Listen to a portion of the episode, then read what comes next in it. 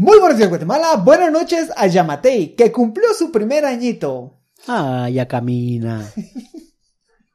En el programa de hoy, diputados proponen ley para vacunarse contra la fiscalización. Buenas noticias. A lo lejos empieza a asomarse la vacuna. Malas noticias si tenés menos de 60 años y no sos indispensable para el país. Por mucho tiempo, el único lugar seguro para festejar va a ser los jueves de bingo de tu abuelita. Gobierno comprará vacunas con el vuelto de los préstamos del año pasado. Momento, ¿tenemos vuelto?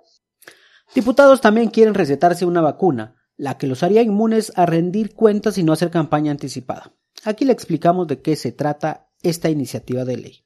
Bienvenidos a este Suchajalele, el único podcast 40% información, 40% risas, 20% maladicción. Saludos desde los preparativos del Empire Music Fest 2021 Cabecitas de Algodón Edition. Con Dale chajalele. Dale chajalele. Bienvenidos, bienvenidos, bienvenidos. Sores, somes, somes, somes, con este episodio número 40. Este podcast ya está sabrosón, ya está en su punto, un cuarentañero. Me acompañan una vez por semana, hoy casa llena. Estos chajalelistas de la cuna al cajón. Celia. Hola, hola, buenas noches. Luis Ángel. Hello. Danilo. Hola. Y el único abogado al que levanto la casaca, Roberto. Que no se vendió por unos chucos. el único abogado que, que- que cree que no- los abogados no se venden por un taco, Roberto.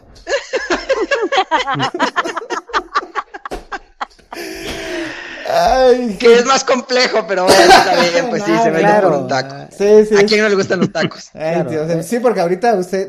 En fin, ese no es el tema. La próxima semana vamos a hablar por qué los abogados eligieron. Súbete a mi moto. los- en estos- hace unos momentos nos enteramos que acaban de elegir a Minor Moto como próximo magistrado de la CC. ¿Por cuánto tiempo? Un par de meses. Tres ¿no? meses. Par de meses, sí. Qué Bueno, pena este gremio, mucha, en serio. Qué pena. Ya en el próximo episodio vamos a juntar más información y vamos a dar buenas reflexiones al respecto para que usted, abogado, sienta vergüenza de su gremio. Mientras tanto, lo que importa son las vacunas. A usted le urge, a nosotros también. Ya queremos que se vaya este maldito bicho. Pero la cosa no es tan fácil. Partamos de un escenario. Ya dijeron que van a distribuir la vacuna según prioridades. Los doctores, enfermeros, enfermeras, todos los que estén en la primera línea. Luego los mayores de 60 años. Luego trabajadoras indispensables. Y luego usted, querido escucha. Que nos que- está escuchando, así es. o sea, básicamente usted Simple mortal. simple mortal, que todavía le funciona su riñón, que todavía no tiene edemas pulmonares, que no tiene esos achaques de la edad, usted va al último de la cola. Entonces, mientras tanto, lo que les queda es, Relájense. Pues relájense, traten de... Vamos al puerto, hagamos fiestas. Ah, no, no, no es así. Por eso es que ahorita, pues ahorita realmente el- se vienen bastantes retos. Uno de los mayores es distribuir la vacuna. Yo insisto, mi mayor propuesta es que contraten a los abuelitos heladeros para distribuir la vacuna Pfizer. Entonces que se vayan en su camioncito y, y como que esos helados de ron con pasas, la Pfizer, la Moderna, la Sputnik. No, a ver, aquí esta es la... Yo tengo otra propuesta, vos mira, porque aquí, aquí en este país lo que funciona más que el Estado todavía a mano es la distribución de las tienditas de barrio. Entonces, Sí. hay que, hay que ver vos con los operadores logísticos de las tienditas de barrio, mano, que dejen de llevar aguas gaseosas o algo por el estilo y que lleven la vacuna. Vos, así llega la vacuna a todos los lados del país. Que se vinculen con todos No los... está los- mal esa propuesta. Pues con todas las tiendas mal- manantial ya llegaste hasta la esquina del, del mundo. Ebenecer también. Bueno, pero a ver, estos son los datos reales, lo demás no lo tomen en serio, esto es lo, lo importante. Guatemala aprobó la ley para comprar la vacuna. A ver, comprar una vacuna en una pandemia no es una cosa tan sencilla como sola- llama- solamente llamarle a Pfizer y decirle, mire joven, ¿será que por unos meses me puede dejar de distribuir unas pastillitas azules y ahora en estos meses me manda una vacuna? Con mucho gusto, es mu- algo más complejo. Aquí va por qué. Guatemala tiene un sistema de salud tan vulnerable a la corrupción que los lo único mecanismo para comprar medicinas de cualquier tipo es a, a nivel internacional es la OPS, que se supone es muchísimo más transparente, la rendición de cuentas es más fiable, etcétera, etcétera. El problema es que para una situación como esta, restringe también la compra de vacunas directamente a los productores. Si nos vamos solo a la OPS, ellos la- lo único que le pueden comprar es la, es la vacuna COVAX. Y COVAX te dice, a ver, papito, ¿cuánta gente es en tu país? Somos 17 millones. Ok, yo te doy el 20% de vacunas de esa población. Y luego ponete en fila a ver cuándo Mm. te voy a dar el, el resto de la vacuna.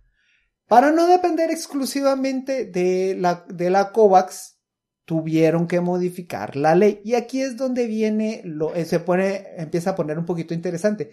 ¿De dónde va a salir el dinero, Roberto? Bueno, el, el dinero, y pues para empezar, que es un montón de plata, porque lo que yo no sé, o si alguien de aquí sabe cuántas vacunas necesitamos. Mm, 17 millones. no porque... ¿Cómo es examen? Pero es son- que, no, pero porque mi pregunta es que yo no sé si realmente, por ejemplo, o sea, si se va a vacunar a todos los niños. Están apuntando al 70% de la población. Esa es como la meta es- para generar menos, menos los abogados. que comieron tacos. Para que no vayan a votar. ya son el 70% de la población, o sea, no hay para dónde. Hay que vacunar, van, van a tener que vacunarlos. Eh, Era, solo pregunta al aire porque no he visto ese número mucha. No he visto ese número y sería interesante en, en algún Eh, momento. hay unas eh, entrevistas en las que la ministra ha apuntado al 70% de, de población vacunada y están buscando que independientemente si vos tenés seguro con el Ix o seas quien seas, ellos buscan, va- van a buscar darte la vacuna. Sabemos que no van a llegar a todos, pero al menos esa es la meta. Que es un montón de gente, ¿verdad? Mucha, o sea, porque a- habría que ver qué capacidad tiene el Estado de vacunar. Pero bueno, hablemos del Nos dinero. ¿de dónde vacunan todos los días. Porque es, es un montón Pero de si plata no, la que como se- en vez de dar las dos, la- la- las dos vacunas, solo nos van a dar una, sí, solo, solo, ah, solo una mano quiere este. Con eso ya queda bien pintado. Pintor de brocha gorda. ¿no? Te, te- te van a dar la dosis, te van a dar la dosis, pero cuarteada para que, para que llegue más a- Para que rinda, para que rinda. como que fuera shampoo que le echas ahí a final de mes que le echas agüita para que te siga lavando. Bueno, no, pero entonces, ¿cuánto dinero, mucha? ¿Cuánto dinero? Eh, es la primera que no sabemos, este es la primer, como el primer lote de vacunas, no sabemos cuánto es el total de dinero que se necesita, pero con esta primera ley lo que se aprobó fueron 1.500 millones de quetzales para eh, poder comprar vacunas, o sea, solo para poder comprar vacunas y también el equipo necesario para poder conservarla y poder distribuirla. Esto es bien importante porque no todo el dinero me imagino que se va a ir a vacunas, No. sino que también es bien complejo poder ver todo el tema de cómo manejar las vacunas, cómo transportarlas, etcétera. Abuelitos dónde heladeros. sale este- Sale más barato. ¿Qué sale más barato? Los abuelitos heladeros. Que tu cuarto de, de super congelación y que nada, vos. Hay con unas bolsas de hielo dentro de la carretilla y aguanta, man. Ahí lo miras por estanzuela. Bueno, pero ¿de dónde salen las varas? Que esto, esto es lo importante. El dinero, porque, y aquí, que envidia el primer mundo, Noruega, Islandia y todas esas vainas, porque nosotros en pandemia nos dimos el lujo como país de que nos sobró presupuesto durante la pandemia. Papá. O sea, este sí es gobierno. Mira, yo no sé por qué Alejandro Yamatei no salió diciendo eso, vamos, porque en pandemia le sobró presupuesto. Sí. De todas las ampliaciones que hicieron el año pasado para, la, eh, para atender la, la pandemia del COVID, pues aparentemente no se ejecutó todo y pues que tenemos un montón de dudas todavía al respecto de dónde, dónde se ejecutaron los fondos o cómo se Mira. ejecutaron los fondos. Pues resulta que no se tuvo que sacar préstamo en esta ocasión para, para financiar estos 1.500 millones de quetzales, sino que lo que ya se había aprobado el año pasado, que me queda duda si ese dinero como que ya tiene disponible el Estado o no, eh, pues se va, se va a utilizar con este decreto que se acaba eh, de aprobar, que va a ser el decreto 1-2021 eh, del Congreso, pues se va a utilizar el dinero que sobró, básicamente. A mí me queda la duda si ese dinero ya es como disponible o todavía se tienen que colocar así como que bonos del tesoro o cómo es que se obtiene, realmente no sé. Pero de ahí van a salir las varas para este primer lote de vacunas. Luis Ángel. Mira, primero, Alejandro Yamatei va a ser nombrado el gerente del año. En, una, en una crisis le sobró o sea, dinero. Hubo Es, al- superávit. es algo, sí, es algo así como, como Eduardo González ahí de Bancafé. Y pedí prestado dinero y traje vuelto. Cabal, así. No, ¿de dónde salió? No, ya, ya los bonos ya, ya se entregaron. Lo que pasa es que sobró dinero, valga decirlo, sobró por algunos programas que no se culminaron, algunos eh, préstamos que tampoco se terminaron de dar, eh, y pues las ¿no? Por- porque ba- prácticamente ese dinero salió de los créditos que iban a colocar Bonos para reactivar tesoro, la, economía. Bonos, bonos del tesoro y Que otros pro- programas que tenían para uy Ese era- el, ese ag- era el- el agro también que no se no se habían ejecutado y que estaban ahí esperando Esos eran los principales y de hecho el año pasado Luis Ángel estuvo en varias investigaciones tratando de determinar claro. Va, ahora baja un poquito el pecho. Que... Eh, tratando de determinar cómo, a quiénes les dieron ese dinero y ahí si había alguna garantía y no. no, son 2.800 millones de quetzales prestados que no sabemos a quién si usted sabe cuéntenos Que Cuando el ministro de Finanzas decía esto de que nos pela a quién le vamos a dar el dinero, tenía algo de razón, un, pre- un principio keynesiano que lo que importaba era inyectar el dinero a la economía. Hasta ahí todo bien. No obstante, no tenemos ninguna certeza si realmente se lo dieron se lo dieron al, em- No, al pequeño bueno, pero empresario es que, tenía. aquí, ok, el principio, el principio keynesiano es, usted haga una inyección de dinero y la gente va a tener para gastar, pero en este caso la inyección de dinero no se dio, o sea, el se, se hizo el préstamo, le dieron el dinero a Guatemala, pero la inyección de dinero al final no se dio, entonces el principio tampoco es que se haya cumplido, sino que únicamente fue, ¿dónde está el dinero? A saber, ya nos lo prestaron, ah, ok, ahí está, pero a la gente no le llegó. De hecho, yo estuve en el Polo Chic a finales del año pasado y de fue, fue la verdad es que fue una, una muestra bastante pequeña de la, de la población de, de Panzós, pero entrevisté a 15 personas y de esas 15 personas, una me dijo que había eh, recibido ayuda del gobierno. Yo fui por, por para entrevistar eh, por los casos eh, de las, digamos, las, las inundaciones. díganos Todo- la, todo ver- lo- díganos la verdad usted estaba trabajando con los colombianos que dan préstamos verdad verdad Eh, andaba Yo fui a ver qué estaba andaba andaba, colocando préstamos de colombianos No, a raíz de las tormentas, parce. a ver, aquí hay una doble falta del gobierno, por así decirlo, porque no les llegó ayuda por las tormentas, por la, por los huracanes Z e Iota, y no les llegó tampoco ayuda por la pandemia. Entonces, a ver, sí, es, está bien que no se vaya a hacer otro préstamo para entrar al mecanismo COVAX, pero es una vergüenza que no se haya Sí. ejecutado el dinero que se tenía que, que no se haya ejecutado ese dinero y que ahora se diga, ah, pero no se preocupen, entonces como sobró un poquito, lo vamos a usar para conseguir las vacunas. Aquí vienen dos dudas que salen inmediatamente al consumidor. ¿El IX podrá comprar estas vacunas? La respuesta es sí. La propuesta de ley aprobada recientemente por el Congreso establece que tanto el Ministerio de Salud como el IX, en beneficio de sus afiliados, puede comprar a eh, farmacéuticas privadas directamente sin el mecanismo OPS. La segunda, ¿el sector privado podrá comprar las vacunas? Idealmente sí, pero no necesariamente las farmacéuticas les van a dar un lote, Les van a querer vender. les van a querer vender, porque los principales clientes van a ser los estados. Y hay tanta demanda. Los gobiernos. Sí, pero los gobiernos. Eh, hay tanta demanda en el mundo ahorita que son los clientes a los que les tienen que dar prioridad. Incluso México acaba de anunciar que, que renunció de una cuota que les, pertenece, que les pertenecía para que esas vacunas fueran asignadas a otros países menos desarrollados. Entonces, si usted le tiene fe... wow, No, porque sí, como México es un país, Manuel. porque como México es un país tan desarrollado, tan diferente de Guatemala. Te lo pongo así, tienen mejores tacos y con mejores tacos tenés mejores abogados. Es, Tenés mejores abogados y mejores elecciones. hay mejores elecciones, es tan simple esa matemática, entonces no le veo falla. Eh, Portándose gamonal Andrés Manuel. yo, yo, a mí me gusta creer, yo conocí a una persona que ya le pusieron la vacuna aquí en Guatemala y eso me hace, me da alivio pensar que ya, ya la vacuna ya está como cerca, ya está viniendo, porque uno mira las noticias como, acaban de vacunar al Papa Francisco y al, y al Papa Benedicto, dice, como, chicos, esas personas no existen, están demasiado lejos, pero esta persona yo la conozco y está aquí en Guatemala, ¿cómo lo logró? Un vacunado en Guatemala. Un- ajá, entonces lo lograron a través de la embajada de su país. Entonces, de nuevo, el mecanismo que está funcionando en este momento son los gobiernos. El sector privado probablemente la vamos a... yo- ¿Cuánto calculan que va a co- costar la primera vacuna privada aquí?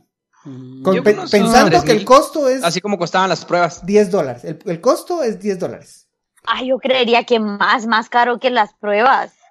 Sí, porque Es te que no salva. se pueden ir tan caro también. O sea, yo pienso que no, no pueden. Mano, las pruebas porque al costaban final es un 7 negocio por mil. volumen. Vaya, pero algo que te salve la vida. ¿Cuánto estás dispuesto a pagar vos por tu vida? Absolutamente nada. Pero hablando de lograr. Pero hablando de lograr la inmunización total, la inmunización de rebaño, los partidos políticos, y aquí es donde Celia entra a batear así con fuerza. Sí, hasta se echó cofal en el brazo derecho para pegarle con duro esa pelota llamada corrupción en los partidos políticos. Resumen. Los partidos políticos quieren quitarse la fiscalización. Historia completa. Hace... en noviembre fue. Presentaron el diputado Rudy Lexan Mérida del Partido Humanista. Rudio. Rudio. Es que yo le estaba dando un nombre normal de gente, no, no, no, Rodio. No de elemento de la tabla. Rudio Potasio Mérida. El diputado del Partido Humanista que, que, que sigue en el partido después de, de la, de la salida de Mulet, entre otros diputados, hizo una propuesta para reformar la ley de partidos políticos, ley electoral de partidos políticos. Aquí somos fieles creyentes de que esa ley, la que está vigente actualmente, no es perfecta y es sujeta a cambios, a demasiados cambios. No obstante, en el artículo 6 hay una propuesta bastante directa, así, sutil, y dice así, artículo 6, se derogan las literales B, C, I, J y K del artículo 21 ter del decreto número 185, eh, la ley electoral de partidos políticos. Celia, ¿a qué se refiere este, de, esta borrón que se quieren echar? Estas insignificantes borronas, sí. Unas letras. A ver, este par de letritas habla sobre, bueno, el, el artículo 21 ter habla sobre las regulaciones del financiamiento de los partidos políticos. Y estas literales mencionan que las organizaciones políticas deben llevar registros contables, por ejemplo. Tienen que tener libros de, de contribuciones en efectivo, libros de contribuciones en especie, libros de contribuciones para formación política, por ejemplo. ¿Qué otros literales mencionaste? El, ay, ay, ay, ay, ay, ay, ay, el B, C, I, J y K.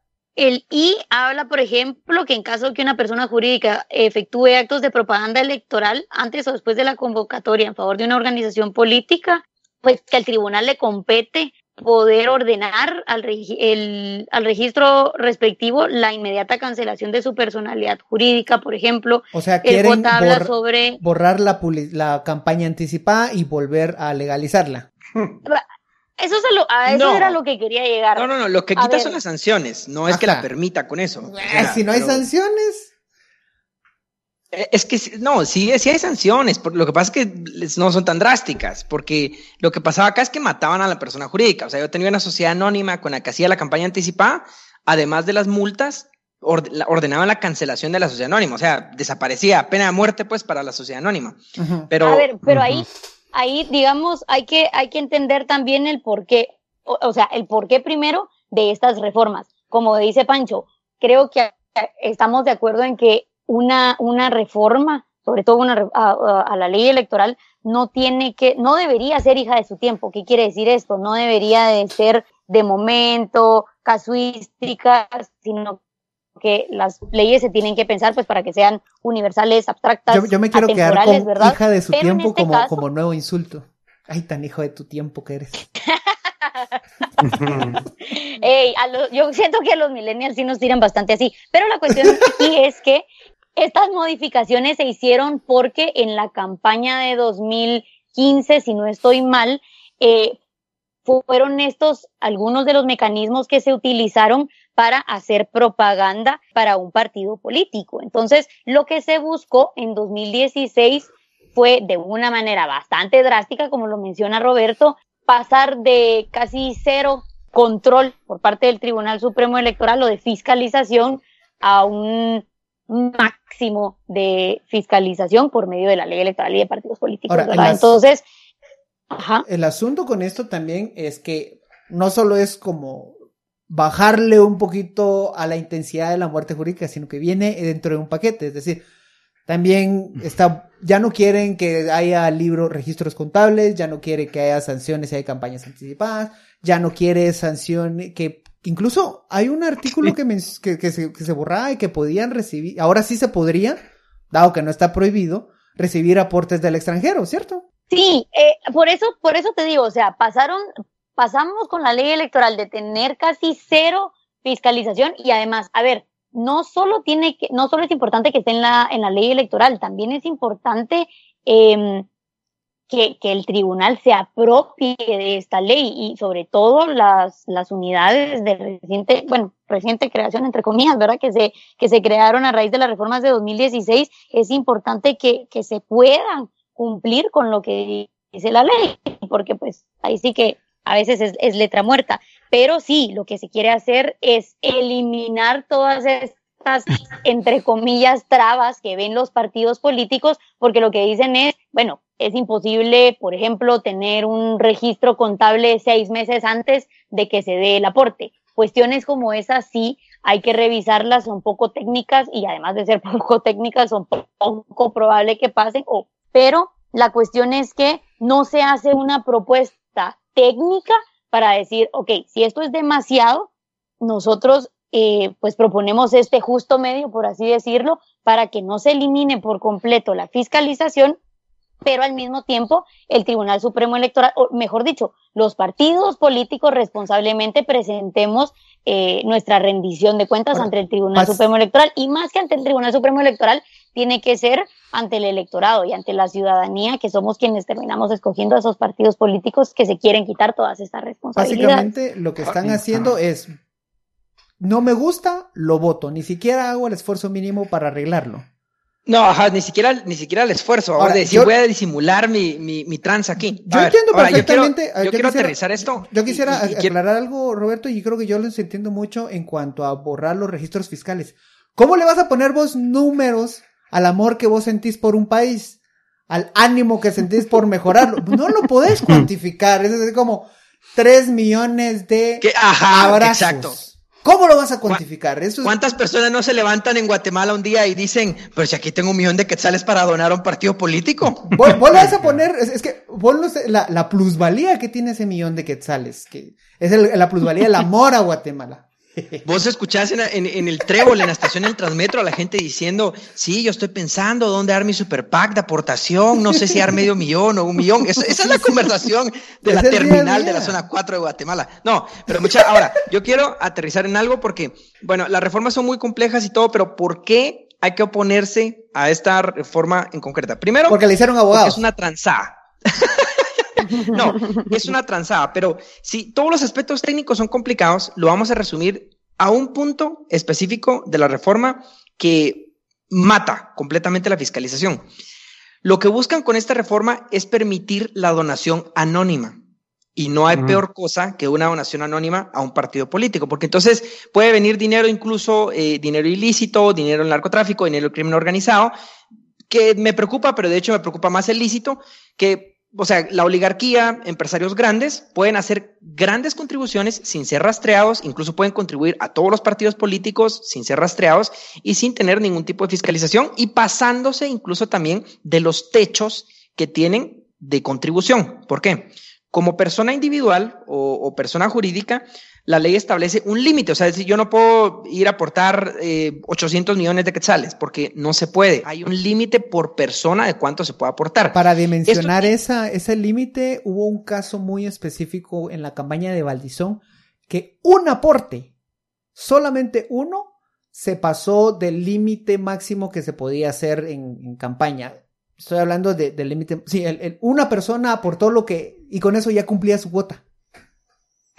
Pero, ¿te referís eh, el límite de campaña del partido o el límite de la persona individual? De la Porque persona. son dos límites distintos. De la persona. Mm. De la persona. Ah, va. Bueno, ahora, esto tiene un principio de democracia bien importante y es que, que el dinero no sea el que mande finalmente dentro del país y dentro de la democracia, porque el que finalmente puede financiar al partido político es el que va a tener más poder de decisión y es el que va a tener muchísimo más influencia. Entonces, estos límites son buenos, o sea, para, para poder literalmente ponerle un, un freno al poder que tiene el dinero y que realmente sea la voluntad popular, idealmente la que reine en la democracia. Entonces, esta reforma y la razón por la que sí nos tenemos que oponer, o sea, y, y yo siempre trato de ser como muy mesurado para decir no incluso a las cosas y verle los matices, pero esta reforma en particular sí a mí me parece que no tiene por dónde verla de bueno. O sea, no podés, es que solo la hicieron tan, tan bagre y tan tranza que no se puede, porque Hmm, están bagre, permitiendo... tranza, me suenan esos adjetivos para un gremio, no sé cuál. Sí, Pancho, podés mi gremio es lo peor, yo lo una- sé, pero no, no me empeces a hablar, no, no me hagas hablar de otro gremio, por favor, por favor. Pues vamos a concentrarnos. No, entonces, Podés hacer una donación, podés en vez de hacer, no sé, una donación de 40 millones, haces un- una- varias donaciones de 400 entusiastas de ese partido, anónimos. Bueno, eso de hecho está, está em, dentro de la ley, sí está contemplado, Dani, porque lo, lo tiene como bloques. Es decir, si, si es una misma fuente de financiamiento, y eso es muy difícil de rastrear, o sea, a mí me parece como muy eh, utópico que la ley lo pretenda regular, pero si técnicamente viene de una misma fuente de financiamiento, o sea, y se logra rastrear el dinero, lo tomas como un solo bloque, y entonces el límite lo toman así, grupal, para el límite Ah, individual. Me parece imposible que el TSE logre descubrir esas cosas, pero no importa. Lo importante para la gente que está escuchando esto, que si alguna vez ve platicando con la gente y se quiere hacer cool de saber de la política, es que sí nos tenemos que oponer a esta reforma de la ley electoral porque sí es un claro retroceso en el tema de la fiscalización de los partidos políticos. O sea, sí están tratando de meter un gol. Yo honestamente no creo que pase la reforma. O sea, no, no creo que pase. Pero bueno, por si en caso Ah. eh, empieza a avanzar como todo se ha visto acá, eh, creo que sí hay que oponerse. Y, y Chajalele se opone a esa reforma. Yo Otra parte de Es una de muchas. otra parte que no me gusta. Otro. oh, A lo que no eh, nos oponemos son a los tacos. apartado- Otro apartado que no me gustó de esa propuesta de ley es que estos diputados pretenden restablecer la prima nocte, que es esta de la Edad Media, donde eh, A la- ya sé cuál. mi caso, mi esposa debe pasar la primera noche con uno de ellos. Eso no me parece muy democrático. Pero es que así está, o sea, a este nivel está esa reforma, o sea, así de llegar a la prima nocta. Entonces, tenés razón, Dani, o sea, sí, Mire, hay, un, creo que hay sí, un último. hay que oponernos. El, el asunto con estas reformas es que han dejado muchos vacíos y hay tantos pendientes. Uno de estos es la junta, la actual junta directiva. Ya nos, ya estamos llegando, ya deberíamos de estar cerrando, pero creo vale la pena que usted esté empapado de este tema. Eh, la nueva junta directiva está, entre otros, compuesta por Santiago Nájera de la UNE y Jorge García Silva de Prosperidad Ciudadana, ambos expulsados de su partido. Hay un precedente. A la Jorge, Jorge García Silva está detrás de las peores leyes, que- de las peores propuestas de ley. Y ese man, a la madre. Ah, no quiero ni empezar. para, para, Yo creo que él se levanta todos los días diciendo así como, ¿qué, qué es lo que voy a hacer el día de hoy para, para hacerlo tan mal, tan mal? ¿Cómo voy a chingar a Danilo hoy? Eh, solo para sintetizar el odio de Danilo es el, el, el diputado que propuso, que respaldó la necesidad de una ley de, de exonerar a los empresarios durante 100 años con argumentos exclusivamente en los que hacía más tenía que funcionar el Estado y ser sumamente eficiente para que eso fuera un buen negocio. Es decir, quería debilitar el Estado para hacerlo más fuerte, entre otros.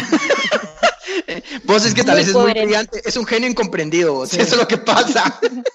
Él no es hijo de su Hay tiempo. que decir que tiene imaginación, se le ocurren unas leyes así como Va, entonces para, para sintetizar este caso, en realidad estas dos personas, por la ley actual de partidos políticos, mezclada con la ley orgánica eh, del Del organismo, legislativo. estaba pensando en las siglas, eh, dicen que quienes conforman la junta directiva deben pertenecer a un bloque de, del Congreso. Ambos han sido expulsados, entonces ahí hay un debate, hay un gran vacío legal porque ellos no son transfugas oficialmente porque no renunciaron y tampoco han sido integrados a otra bancada, pero como no están cumpliendo el requisito mínimo que dice la ley interna del Congreso, la ley or- orgánica del organismo legislativo, entonces deberían de quedar fuera. Entonces debería de repetirse la elección de la junta directiva. Es una buena pregunta, vos. La verdad que sí. Y Es de verdad que esto deberíamos darle seguimiento. Fíjate, cuando se resuelva, es, es bueno informar qué pasó con esto, porque fíjate que eso es un mecanismo para que los partidos puedan sacar de la junta directiva a personas que, o sea, que estén siendo bagres o bueno, que simplemente ya no quieran, vamos, en una junta Pero directiva. no es tan así, o sea, no es, no es que lo hagan para sacarlos de la junta directiva. Esto tiene más que ver con ese, con esa poca institucionalización que tienen los partidos políticos. A ver, en todos los países, en todos los partidos del mundo, en el Partido Republicano, en el Partido Demócrata, en todos, hay decisiones, siempre hay divisiones. Pero estos partidos pues encuentran la manera de, o estos mecanismos para resolver cuestiones internas. Aquí en Guatemala no, aquí por la misma incapacidad que hay para resolver disputas a lo interno, es que los ahora como los diputados pues ya no pueden, entre comillas, ya no pueden o no se les incentiva a renunciar por la misma, la LOL y la ley electoral, eh, entonces lo que hace el partido es expulsarlos.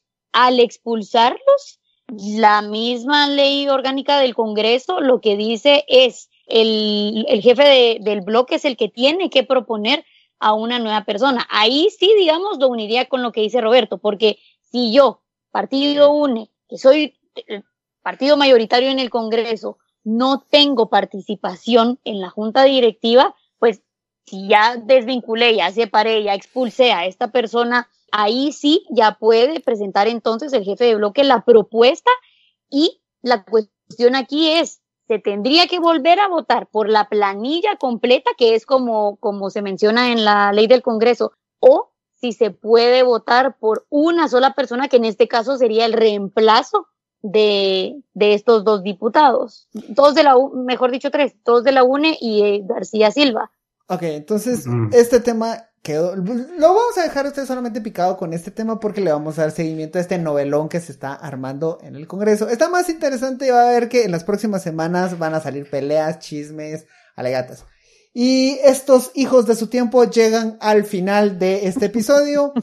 Muchísimas gracias por acompañarnos, ya saben. Bueno, a ver, solo les quiero presumir una, una, un dato interno de Chajalele. Ya vamos por las 20 mil reproducciones. Gracias a ustedes, gente hermosa, gente bonita. Vamos a episodio Caramba. 40. Eh, Ya estamos madurones, ya estamos la chavo ruquesa así fina, pura y dura. Y queremos llegar a muchísimos más episodios y vamos a hacerlo con la ayuda de ustedes. Suscríbanse a Spotify, a Instagram, a Twitter, a Facebook. Facebook, chinga tu puta madre. Cómo nos, cómo nos aplasta esa red, pero la vamos a conquistar. Ya van a ver, gracias a ustedes. Y muchísimas gracias por acompañarnos. Buenos días, Guatemala. Buenas noches, mundo. Adiós. Adiós. Bye. Chao, chao.